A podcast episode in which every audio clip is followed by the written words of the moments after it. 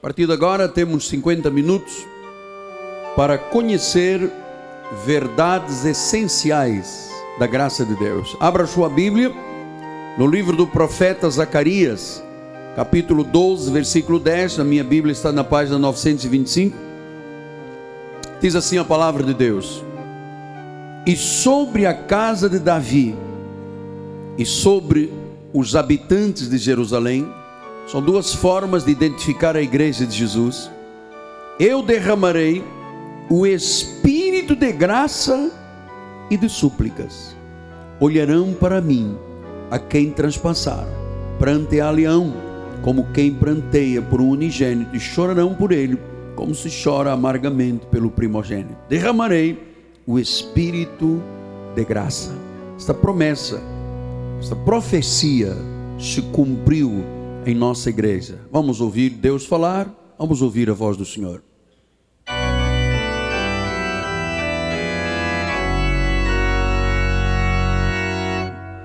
Senhor Jesus, o Deus a quem, em quem cremos é o único, é o verdadeiro. Tu mesmo disseste: Eu sou o caminho, eu sou a verdade e eu sou a vida. E nós queremos ouvir da verdade de Deus, porque é conhecimento que esta igreja tem como arma e como força de vida. Usa agora os meus lábios, minhas cordas vocais e fala a tua igreja, ministra a tua igreja. Liberamos agora o espírito de sabedoria que está em nós, ativamos a mente de Cristo que está em nós e abrimos o coração para receber a revelação da graça do Senhor. E todo o povo de Deus diga: Amém, Amém e Amém. Meus amados irmãos, minha família, povo de propriedade exclusiva de Deus, meus filhos em Cristo Jesus, selo do meu apostolado. A nossa sociedade e a nossa geração sofrem como nunca. Muita gente, quando lê notícias, 3 mil mulheres são agredidas todos os meses, violência doméstica. Um milhão e meio de pessoas a cada ano são contaminadas com o vírus da AIDS. Mortes, fome, crises familiares. O jornal O Globo diz esta manhã, numa das suas páginas, que o divórcio em São Paulo aumentou este ano 286%. O que, que há? Eu quero lhe dizer que o coração do homem está errado. Lares esboroando, doenças e pestes assolando, a economia das nações em declínio, lutas, guerras, banhos de sangue. Que tempo é este?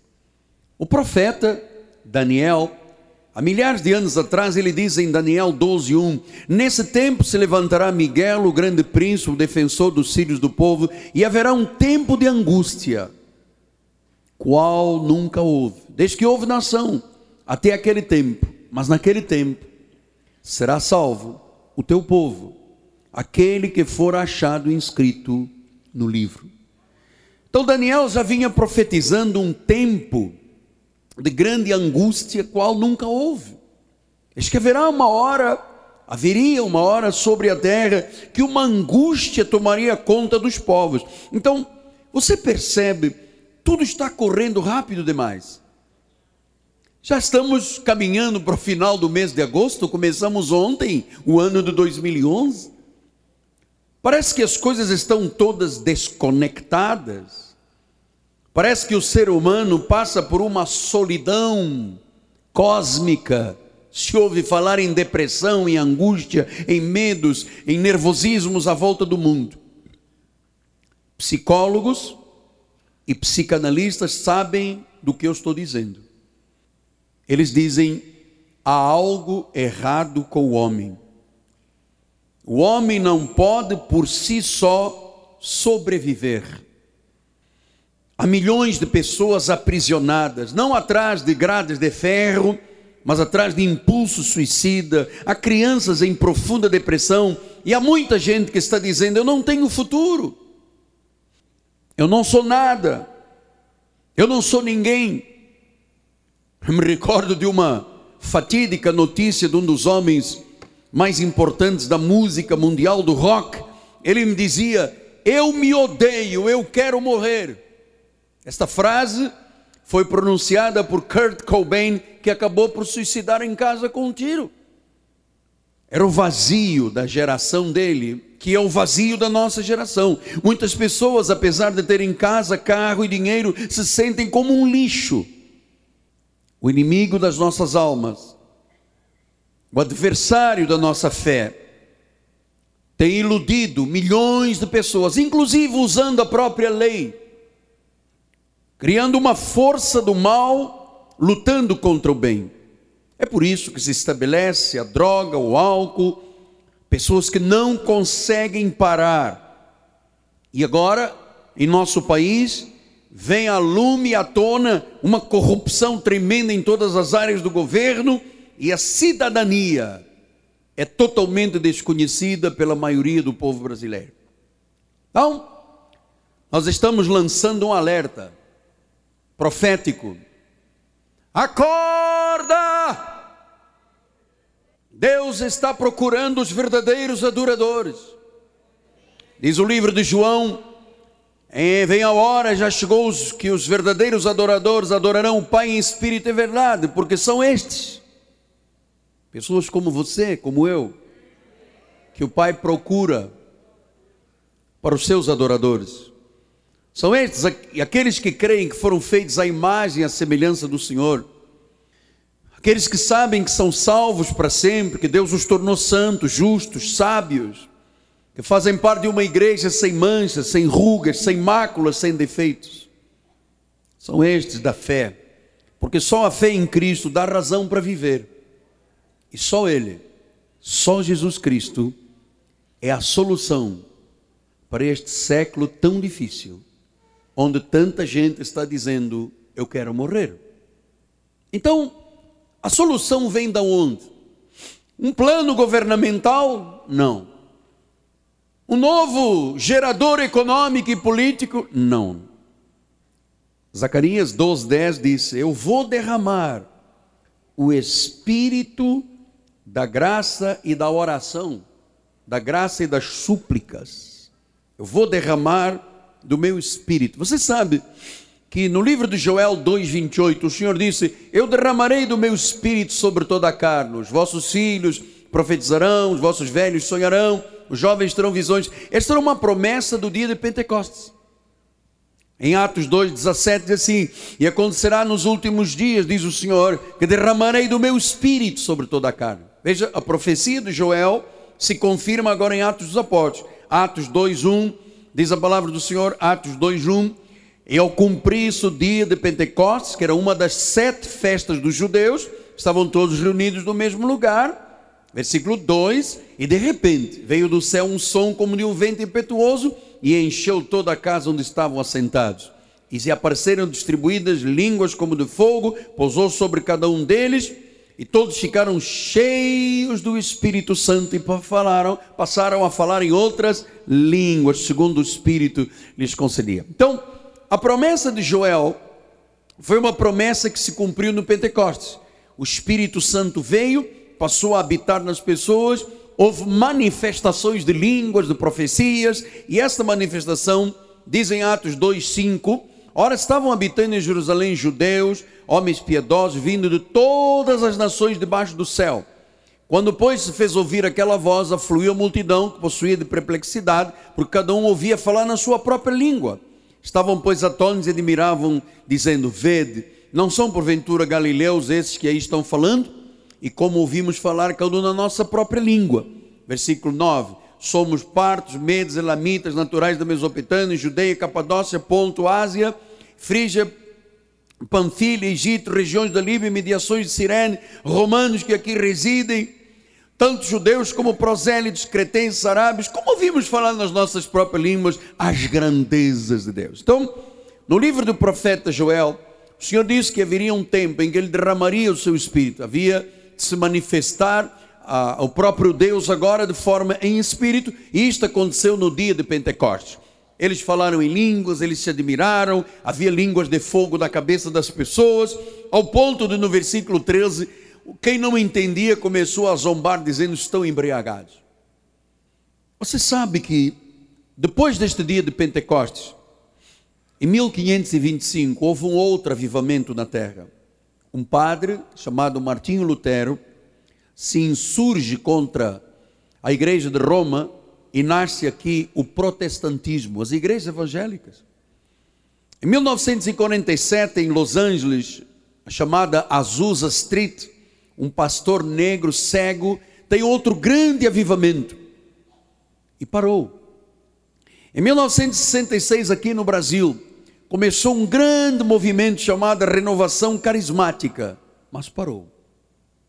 Agora, nós estamos absolutamente convencidos que Zacarias 12:10, a promessa de que derramarei o espírito da graça, é a resposta de Deus a essa angústia de milhões e milhões de crentes que têm sido engodados, iludidos, enganados, e uma geração inteira que geme dizendo: onde estão os filhos de Deus? Então Abacuque diz 1 e 5: realizem em vossos dias uma obra tal, que quando que vós não crereis quando vos for contado. Lembra que no dia de Pentecostes, quem não entendia começou a zombar, dizendo: eles estão embriagados, estão bêbados, não entendiam. E Deus disse: Eu vou fazer uma obra tal, que quando for contada, as pessoas não vão crer. E no versículo 14 de Abacuque 2, o Senhor diz: A terra se encherá de conhecimento. Agora não são apenas as línguas, agora não são as curas, que fazem parte do processo da palavra pregada. Agora ele diz: Eu vou encher a terra de conhecimento da glória. Lembra o que, que disse Zacarias? Zacarias disse: Eu vou derramar o espírito da graça e da oração, da súplica. E Abacuque diz: Oh, eu vou encher a glória, a terra, com a glória do meu conhecimento. Vai ser como as águas que cobrem os mares. Então, a dimensão do conhecimento de Deus é a razão da igreja de Jesus Cristo de hoje. Se a igreja não é movida pelo conhecimento, é movida pela carne, é movida por doutrinas de homens que o próprio Paulo diz, não é segundo Cristo. Então, Deus disse: Eu vou encher a terra de conhecimento. Lembra-se, nós estamos aqui há três semanas falando disso, do conhecimento. E ele diz em Abacuque 3,2: Tendo ouvido, Senhor, as tuas declarações que me sintam, aviva a tua obra, ó Senhor, no decorrer dos anos. Aviva a tua obra. Como é que vamos avivar a obra de Deus? Como é que Deus pode fazer um avivamento? lançando música para vender CDs, fazendo campanhas iludindo o povo com cadeiras de rodas que se repetem em todas as campanhas, a mesma cadeira, a mesma pessoa que levanta para enganar, para engodar as pessoas. Como é que se aviva a obra? Diz o versículo 6: Ele faz tremer a terra, olha e sacode as nações, esmigalham os montes primitivos, os outeiros eternos se abatem, os caminhos de Deus são eternos. Como é que se aviva então? Como é que Deus vai fazer tremer a terra? Quando chegam à televisão e dizem: Domingo nós temos na caverna do poder de Deus o sabonete com a ruda. Você acha que isto é um avivamento? Você acha que isto é Deus? Vamos todos para o Sampa Rio, porque vamos lançar pagodinho evangélico. Você já imaginou Jesus com uma grande multidão na sua frente, pedir a Pedro para abrir o DJ e ele dizer: Pedro, sacode a galera agora com um pagodinho evangélico um rock da pesada evangélico, um samba para quebrar as paradas. Você acha que Jesus aviva a sua igreja desta forma? Então me diga, quem é que matou Salomão Ayala? A norma já foi. Vocês estão vendo novela. Coitada da Norma, apaixonada. Então, o profeta Oséias ensina, ele diz em Oséias 6,3: Conheçamos e prossigamos em conhecer o Senhor. É assim que Deus começou em 1986 um avivamento. Meus irmãos, a esta hora, 123 das 193 nações já conhecem a graça de Deus por intermédio desta igreja. Faltam ainda 70 quase. Vamos dar um aplauso ao Senhor. Então disse: conheçamos e prossigamos em conhecer. Lembra o que, que disse Zacarias? Eu derramarei o Espírito da graça, chuva de graça. Versículo 6 de Oséias 6,3 diz: Misericórdia quero e não sacrifícios, conhecimento de Deus, mais do que pagar o preço. Então, é através do conhecimento. E lembre-se de uma coisa que eu estou passando por verdades essenciais para você conhecer. O que é que disse o profeta Ageu? Diz em 279: Falei abalar todas as nações, as coisas preciosas, todas as nações virão, encherei de glória esta casa, diz o Senhor dos Exércitos. Minha é prata, meu ouro, diz o Senhor dos Exércitos. A glória desta última casa, que é a graça de Deus será maior do que a lei, do que a primeira, diz o Senhor dos Exércitos. E neste lugar eu darei paz, diz o Senhor dos Exércitos. Será maior. Um pacto melhor e superior. Então é o conhecimento da graça de Deus que avivará a terra. Nós não podemos prometer a mentira. Eu tenho aqui um milhão de pares de meias, venha calçar para ser salvo. Isso é mentira, isso é engodo, isso é o ministério da iniquidade, é Satanás operando na terra. Porque você nunca viu Jesus oferecendo copos d'água, meias e, e lenços e sabonetes. Isto é a forma de engodar. Isso não vai trazer nada. O conhecimento será como as águas que cobrem a terra. E, meus irmãos, eu sei da importância desta igreja para este fato mundial. Haverá uma hora em que nós teremos seis antenas de satélite aqui na porta. Eu sei que Deus vai levantar pessoas que vão chegar junto de mim dizendo: Apóstolo, chegou a hora de se comprar rádio, chegou a hora de se comprar satélite, chegou a hora de encher a terra com a glória do conhecimento. Porque, irmãos, não mais a lei, porque Romanos 10,4 diz que a fim da lei, o fim, o fim, terminou a lei, é Cristo. E então diz que Apocalipse 17,1 diz: Veio um anjo, veio um dos sete anjos que tem as sete taças e falou comigo, dizendo: Vem mostrar-te o julgamento da grande mentira, se acha sentada sobre as muitas águas. Então, nós entendemos que Deus está levantando ministérios apostólicos, angelicais, para encher de glória essa terra e para mostrar a mentira da grande meretriz. Portanto, é o conhecimento da graça que traz libertação, que traz luz para as nações. 1 João 1,5 diz: Ora, a mensagem que da parte dele temos ouvido e vos anunciamos é esta: que Deus é luz e nele não há treva nenhuma. Tiago 1,17 diz isto: toda boa dádiva, todo dom perfeito são lá do alto, descendo do Pai das luzes, em quem não pode haver variação ou sombra de mudança. Então, esta luz da graça ilumina o coração, ilumina a vida 2 Timóteo 1, 10 a 13 diz assim: manifestado agora pelo aparecimento do nosso Salvador Jesus, o qual não só destruiu a morte, como trouxe à luz a vida e a imortalidade, né? a certeza da salvação, trouxe luz, revelação e trouxe a imortalidade, a certeza da salvação. A salvação eterna do Evangelho. Depois diz, versículo 12: Por isso estou sofrendo estas coisas, todavia não me envergonho, porque eu sei em quem tenho crido.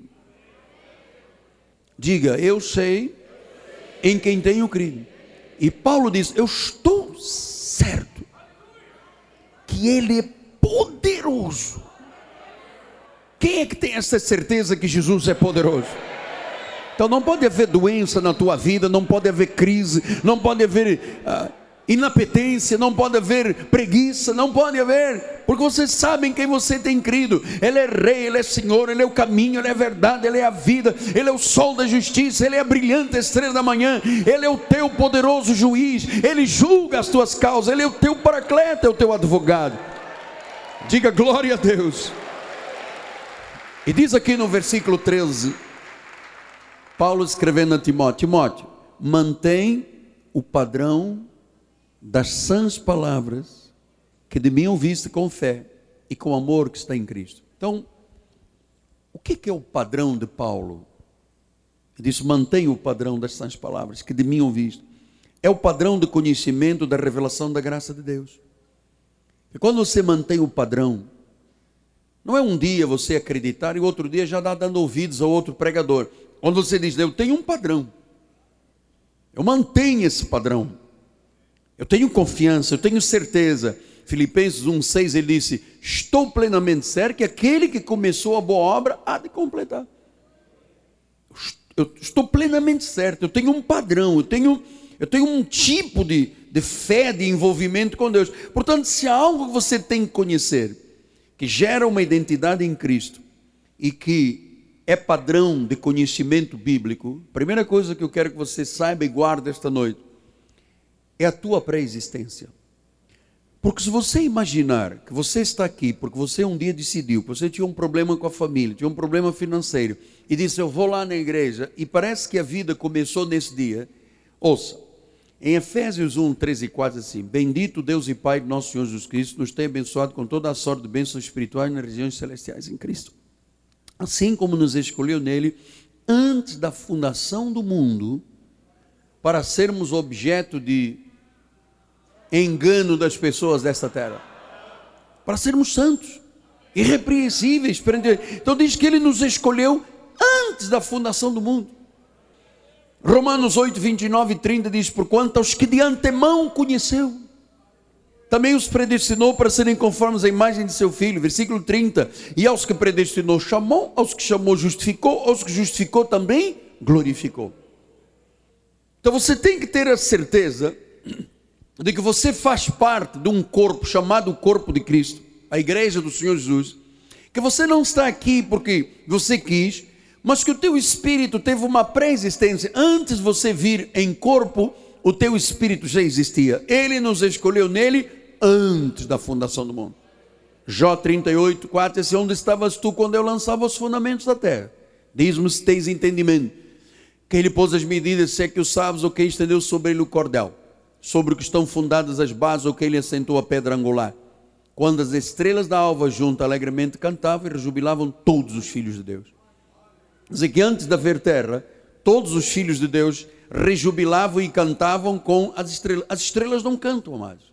Eram os anjos de Deus, essas estrelas são os anjos de Deus. Então, um dia, antes de virmos esta terra, nosso espírito estava lá rejubilando e cantando com os anjos de Deus diante do Senhor. Estávamos no concílio de Deus. Depois ele diz no versículo 21: Tu sabes, Jó, porque nesse tempo já eras nascido. É grande o número dos teus dias. Meu amado, quando Deus criou a terra, antes da criação, você já era nascido. Amado, você tem muitos dias de vida. Pelo menos 6 mil e 11 anos de vida tu tens. Nosso espírito já existia. Pastor, e o que, aconteceu com o nosso espírito? Jó 10, 11 e 12 assim: De pele e de carne me vestiste, de ossos e tendões me entreteceste vida me concedeste na tua benevolência, e o teu cuidado a mim me aguardou. O espírito foi revestido de carne no seio, no ventre das nossas mães. Em João 10, 26 a 29 diz: Vós não credes porque não sois minhas ovelhas. As minhas ovelhas ouvem a minha voz, porque nós fomos revestidos de carne, ossos, sangue e tendões, e revestidos de pele no espírito, na carne. Isto que está aqui é uma cobertura apenas, está escondendo a nossa verdadeira identidade. A nossa verdadeira identidade é um espírito angelical. Somos ovelhas, nascemos ovelhas, vivemos como ovelhas e morreremos ovelhas. As ovelhas ouvem a voz, eu as conheço, elas me seguem. Versículo 28, eu lhes dou a vida passageira, eles vão para o inferno. Eu lhes dou a vida eterna. Jamais, diga jamais perecerão, e ninguém as arrebatará da minha mão. Então, esta é a certeza da tua preexistência, a certeza da tua salvação. Provérbios 8, 22 diz assim: O Senhor me possuía no início da sua obra, antes das obras mais antigas. Como apóstolo? O Senhor já nos possuía antes da terra, antes da terra. O teu espírito não foi criado para ser abusado e maltratado pelas pessoas. Tu és ovelha, tu, és, tens, tu tens que ser pastoreada, amada, valorizada, cuidada, apacentada. Você é um espírito precioso de Deus. Jeremias 1, 4 e 5 veio a minha palavra do Senhor dizendo: Jeremias, antes que eu te formasse no ventre materno, eu já te conhecia, Jeremias. Como? Isto é espiritismo. Isso é reencarnação. Quem disse? Isto é Bíblia, isto é preexistência, isto é predestinação. Antes que saísses da madre, eu já te consagrei a profeta das nações. Amado, antes de tu nascer, Deus já te conhecia. Ele cuidou de você no ventre da sua mãe. E depois, quando você saiu, ele disse: Você já veio a esta terra consagrado, predestinado, cheio da glória de Deus, ovelha de Jesus Cristo. Diga glórias ao Senhor. Amém. Olha, bata palmas para ele, amado. Dê glória a Deus forte. Salmo 139, 3 diz: Salmo 139, Tu me formaste no meu interior, me teceste no seio da minha mãe. Graças te dou, visto que por modo assombrosamente maravilhoso me formaste. As tuas obras são admiráveis, a minha alma o sabe muito bem.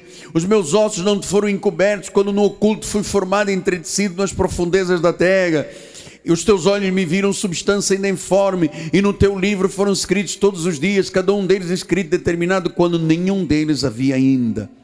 Tudo isso aconteceu antes de nascermos. Isaías 46, 3 e 4. Ouvimos, casa de Jacó, igreja Cristo vivo, todo o restante da igreja no mundo de Israel. Vós a quem desde o nascimento carrego, levo nos braços desde o ventre materno. Até a vossa velhice eu serei o mesmo. Ainda até as cães brancas eu vos carregarei. Já o tenho feito. Levar-vos-ei, carregar-vos-ei e vos jogarei no inferno.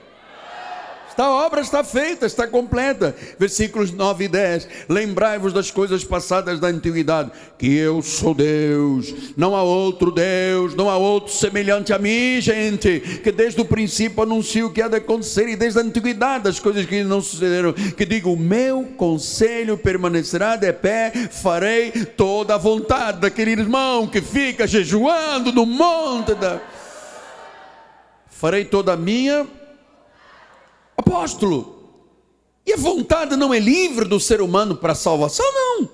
Você sabe por quê? Porque Jeremias 17, 9 diz: enganoso é o coração, mais que todas as coisas. Pergunta ao coração do Léo: quem matou a norma, amado? Nós vamos saber sexta-feira. Coração do homem é enganoso desesperadamente corrupto. Então, a vontade do homem não pode ser soberana para a salvação. O homem é escravo do pecado. E eu vou lhe dizer: qualquer objeção a isso que eu estou ensinando, a predestinação e a preexistência, procede de sabedoria da carne, e a sabedoria da carne se reduz a nada. 1 Coríntios 2,6, entretanto, expomos sabedoria entre os experimentados, não a sabedoria deste século, nem a, poderosa, nem a dos poderosos deste século se reduzem a nada. Mas falamos em sabedoria de Deus, em mistério, outrora oculta, a qual Deus preordenou desde a eternidade para a nossa glória. Sabedoria essa que nenhum dos poderosos deste século conheceu, porque se a tivessem conhecido, jamais teriam crucificado o Rei da Glória. Então, meu amado, não rebaixe o Deus soberano a um deusinho deste século. Só Jesus tem a capacidade de convencer a consciência do homem. Só Jesus tem a capacidade de dobrar a vontade do homem. Só Jesus tem a capacidade de vencer o coração corrupto do homem. A verdadeira e a única pregação cristã, então, tem que ser o Evangelho da graça de Deus. E você vai ver agora como é que opera a obra de Deus em graça, esse derramamento que Deus disse: Eu vou derramar espírito de graça. Em Atos 16, 14, 12 a 14 diz assim: Dá, dá para colocar 12 a 14, bispo? Vamos, eu vou ler então o 14. Certa mulher, ah, dali a Filipos, cidade da Macedônia, primeiro distrito da colônia, nesta cidade permanecemos alguns dias.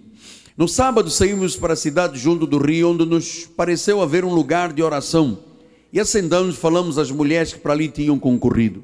Certa mulher, chamada Lídia, da cidade de Tiatira, vendedora de púrpura, temente a Deus, nos escutava. O Senhor lhe abriu o coração para atender às coisas que Paulo dizia. Vamos usar esses dez minutos com sabedoria também. Lídia foi a primeira mulher a converter-se na Europa. Era uma mulher bem-sucedida, era uma mulher rica, uma empresária. E ela cumpria as obrigações religiosas do judaísmo. Porque a Bíblia diz que ela era temente a Deus. Ela era uma mulher religiosa. E diz que de repente, o Senhor, o Senhor, aqui não tem nada de humano na obra de Deus. O Senhor lhe abriu o coração, o Senhor tirou o véu, tirou as escamas, para que ela pudesse entender a graça de Deus que estava sendo pregada por Paulo, porque ela conhecia a lei dos judeus.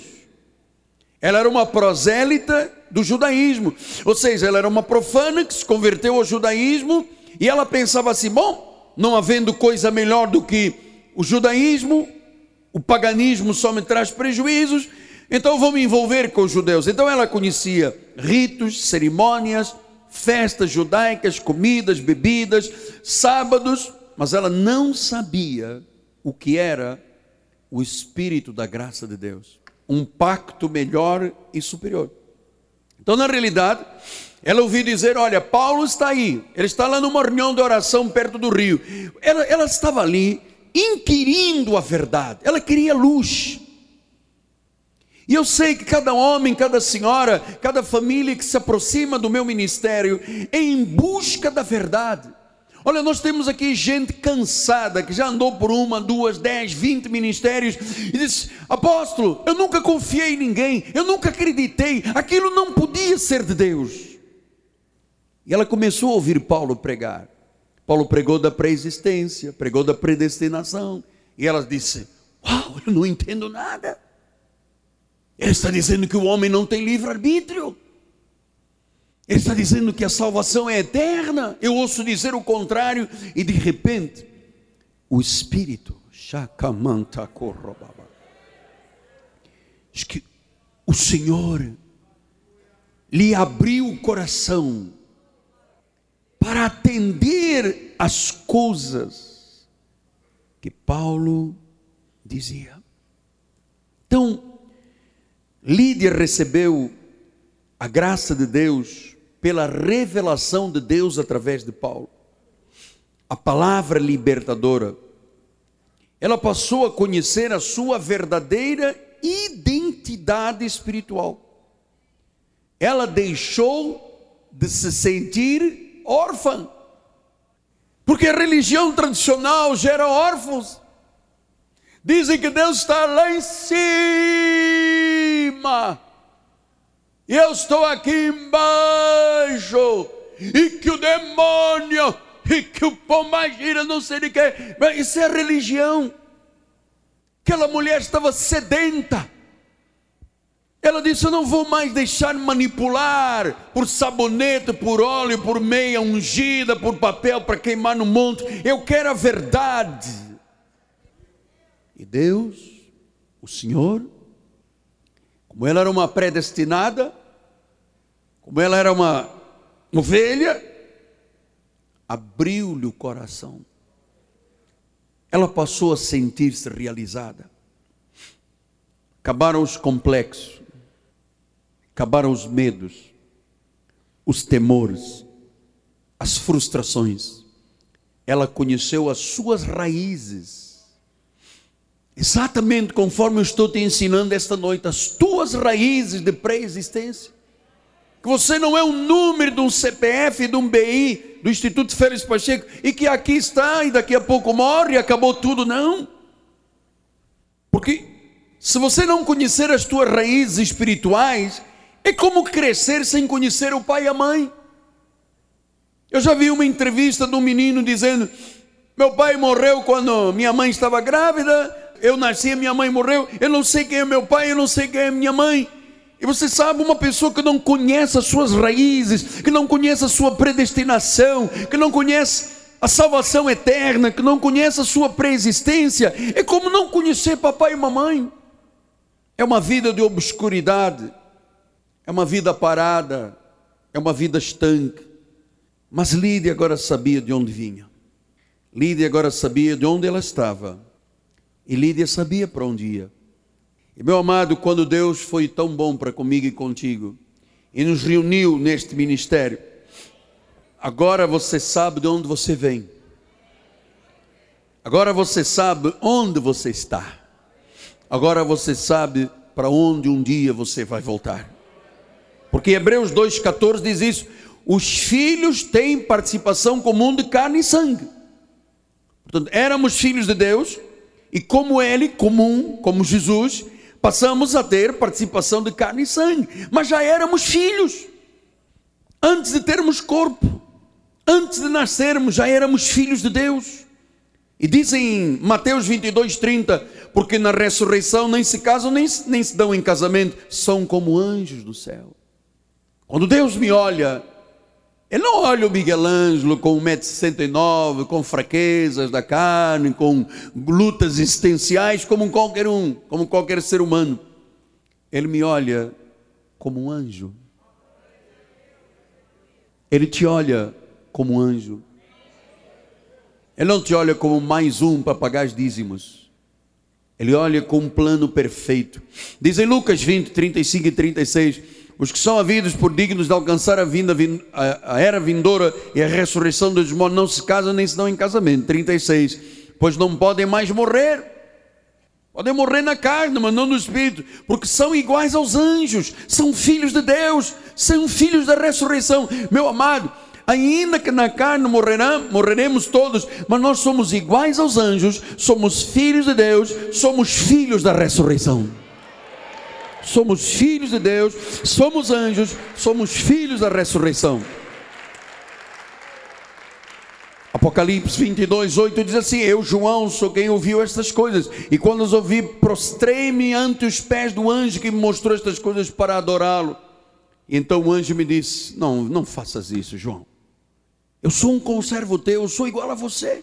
Apenas você tem corpo, eu não tenho. Eu sou igual aos teus irmãos, os profetas, que guardam a palavra deste livro. Olha, João, adora a Deus. Então, os anjos querubins, os serafins, os anjos servidores, os ministros servidores, são essa, essa classe de ministério angelical. E nós somos os anjos que ganhamos corpo, somos filhos da ressurreição. Agora ouça, estamos caminhando para os 10 minutos. A lei nunca quis que você conhecesse estas verdades. A moçada, quando me ouve, porque quanto mais ignorância, mais manipulação. Quanto menos as pessoas sabem, melhor para esses gangsters da fé que manipulam, que tiram, que fazem, que, sabe, porradores frívolos. Você chegar junto a um parador frívolo e disser, se disser, eu tenho pré-existência, antes da fundação do mundo, eu já existia, no ventre da minha mãe eu fui consagrado para ser um, um servo de Deus, uma serva de Deus, todo mundo vai dizer, isso está em que Bíblia? Os mais inteligentes vão dizer, isso é coisa do Miguel Ângelo. Mas eu vou te dizer uma coisa, para a glória do Senhor, amado, eu só estou nesta terra porque Deus me levantou para ser um defensor dos filhos de Deus, amado. Ser um defensor dos filhos de Deus. E eu sei, eu sei que o sistema religioso vigente só quer que você se conheça em carne e sangue. É por isso que eles põem nos altares, do bumbum para cima, oh Deus, somos gafanhotos, somos pó. Claro, e o povo vai nessa. Mas carne e sangue não podem herdar o reino de Deus. Você já era filho antes de chegar a esta terra, quando sua mãe lhe teve, ela não teve alguém, ela teve um filho de Deus, uma filha de Deus. Você tem a medida de um anjo. E na data do seu nascimento, no meu caso, em 1953, eu tomei corpo. E eu agora conheço como fui conhecido. A nossa vida começou antes de termos carne e sangue. Por isso, amado, a nossa pátria celestial, a nossa pátria não é esta, é a celestial. A nossa carne para nada aproveita. Agora você sabe que você tem a mente de Cristo. Primeiro nós somos espirituais, depois nós somos carnais. Nós viemos do céu e para o céu voltaremos. Hebreus 12, 22 e 23 diz: Tendo chegado ao Monte Sião, a cidade do Deus vivo, a Jerusalém celestial, as incontáveis hostes de anjos, a universal assembleia, a igreja dos primogênitos que estão arrolados dos céus, e a Deus, o juiz de todos, e aos espíritos dos justos aperfeiçoados. Você é um espírito aperfeiçoado, lavado pelo sangue de Jesus. Fomos predestinados para sermos conforme a imagem de Jesus. Nós somos uma réplica de Jesus. Você quer ver uma réplica de Jesus? Olha o irmão que está do seu lado. Olha, olha, olha. Olha que réplica bonita de Deus. A réplica de Jesus. Agora você vê isso tudo que eu te li, está escrito, mas muitas pessoas não veem, estão cegos, estão adormecidos. Imaginar que você e Cristo são iguais. Isto em 1 Coríntios 6,17. Mas aquele que se une ao Senhor é um espírito com ele, tem a imagem e semelhança dele. Temos a imagem de Jesus, somos santos, sem mães, sem defeitos. Colossenses 3,3 diz isso: porque morreste e a vossa vida está oculta juntamente com Cristo em Deus. A religião diz: você é pó, você é trapo de imundície, você é lixo, você não serve para nada. Dois mil anos, dois mil e onze anos que o mundo tem sido corrompido pelas religiões, pela lei, não tem memória as pessoas, vivem em amnésia espiritual, e é preciso então que a graça de Deus venha e ilumine os olhos do coração. Efésios 4, 23 diz assim: E vos renoveis no espírito do vosso entendimento. Efésios 4, 17. Isto, portanto, digo no Senhor, testifico: não andeis como andam os gentios, na vaidade dos seus próprios pensamentos, da sua lógica. Não pode ser assim. Não deve ser assim. Nós temos que lutar com o demônio. E por quê? Amada, não ande em pensamentos humanos. Você acabou de receber hoje o que um seminário de quatro anos não ensina em dez. Agora, eu espero que você não saia por aquela porta e não chega a casa e liga uma televisão, e lá está a moçada aos gritos, dizendo: O demônio vai te pegar. E você dentro de casa diz: Eu recebo essa palavra, o demônio vai me pegar. O que, é que eu faço? Você tem que jejuar, porque senão a maldição você está quebrado com maldição. E você vai responder o quê? Ele se fez maldição em meu lugar, e malditos são aqueles que vivem debaixo das obras da lei. Portanto, depois de quase 90 versículos, eu quero terminar com muito temor e dizer que nós somos dos únicos ministérios que têm a cura para a falta de memória, a amnésia espiritual. Porque a humanidade, amados, apesar de 2011 anos de cristianismo, está longe da verdade de Deus. O Espírito de graça foi derramado em 1520, através de Paulo, em 1525, 1947 em Azusa Street, 1966 bombardeou o Brasil, e você hoje sabe que se não for esta graça, nada serve. Portanto, é esta verdade da graça de Deus que traz realização, que faz as pessoas saírem da letargia, do sono, porque elas ouvem Deus falar. E você, meu amado, minha amada, que tem um compromisso com Deus, de não se deixar seduzir, enganar, engodar, perturbar pela lei, deve fazer o que o seu apóstolo faz. Eu, quando percebo que o pregador vem com a contaminação da lei, eu passo adiante. Porque essa gente tem devastado casas inteiras, famílias inteiras, gerações inteiras. A lei mata e condena. Eu vou terminar com um testemunho da lei, se o bispo me dá permissão. O pai do nosso bispo Desrier foi diácono numa igreja da lei. E um dia ele estava numa lanchonete bebendo guaraná. Passou um irmão e levou uma notícia ao pastor dizendo: ele está bebendo cerveja. E este irmão passou o resto da vida condenado dentro de uma igreja porque bebia guaraná e uma pessoa foi dizer que bebia cerveja. Não deixavam servir a ceia, não deixavam, não deixavam, não deixavam. Meu amado, a lei é o ministério de condenação e de morte. Mas você conheceu hoje verdades essenciais. Alguma coisa tem que dar um clique dentro da tua mente. Porque, irmãos, isso aconteceu comigo em 1986. Eu estava a ponto de abandonar a obra de Deus, sumir do mapa, ir para algum lugar procurando quem matou Salomão Ayala.